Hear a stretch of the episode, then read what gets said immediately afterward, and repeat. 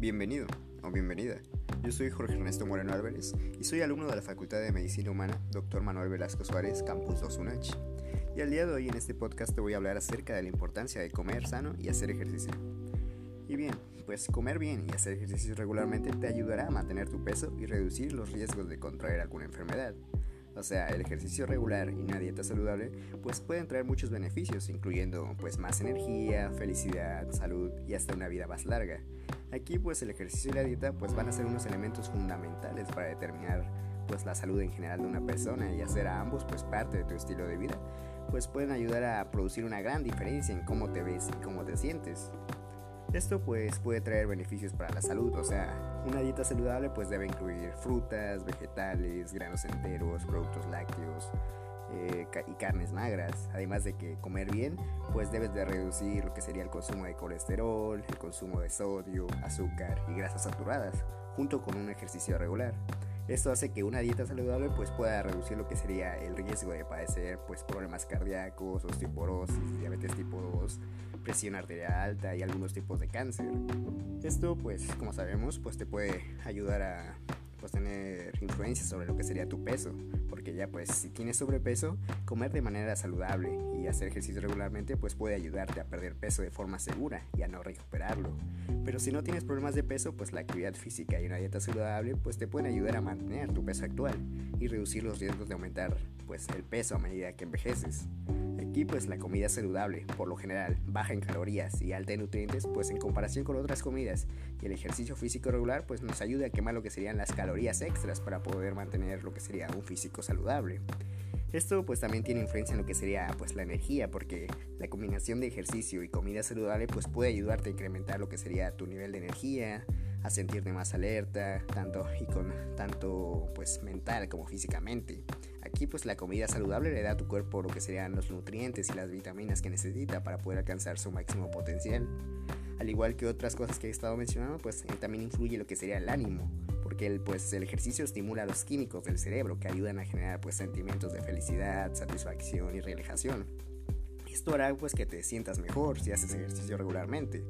Aquí pues la actividad física pues puede ayudarte a favorecer tu aspecto, ya que cuando haces ejercicio pues quemas grasa y tonificas lo que serían tus músculos, lo cual es un factor pues determinante a la hora de aumentar lo que sería tu autoestima y sentirte satisfecho con lo que es la vida.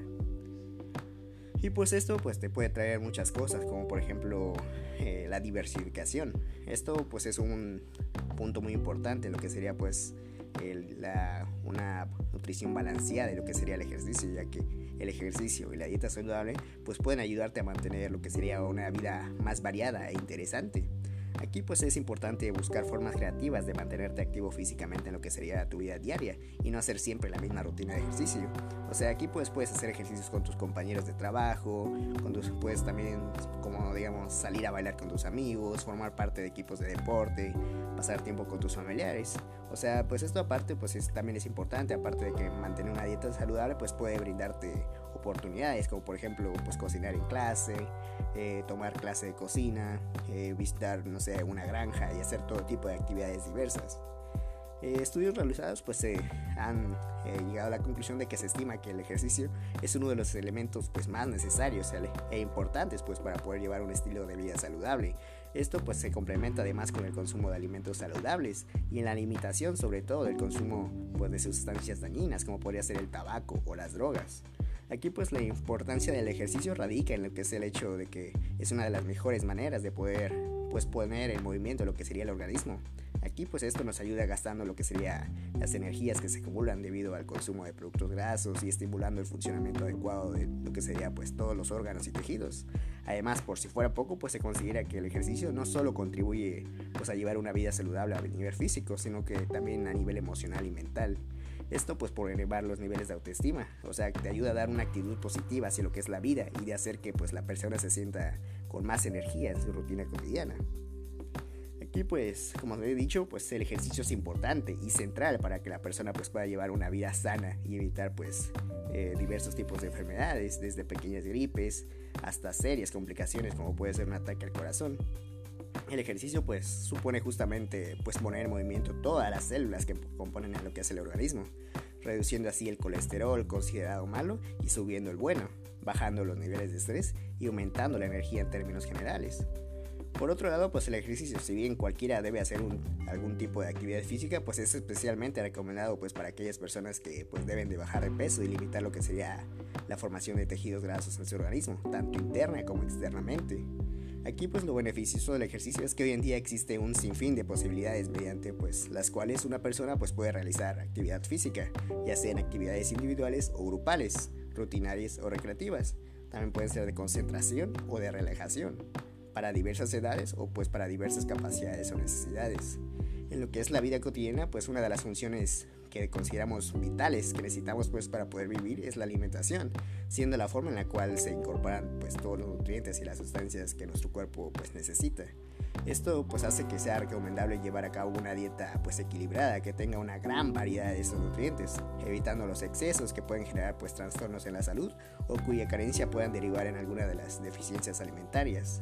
Pero pues para poder llevar a cabo pues una vida saludable, no solo debemos contar con ello, sino que también lo recomendable pues sería tener una actividad física moderada, lo que hoy en día es bastante difícil de llevar a cabo pues por todo por todos, pues ya que es pues por muy por el contrario, este es suplantado por lo que sería una vida pues sedentaria. Esto pues causado por lo que sería la escuela, el trabajo de oficina o diversas actividades, pues donde se pasan una buena cantidad de horas lo que sería frente a lo que es un ordenador.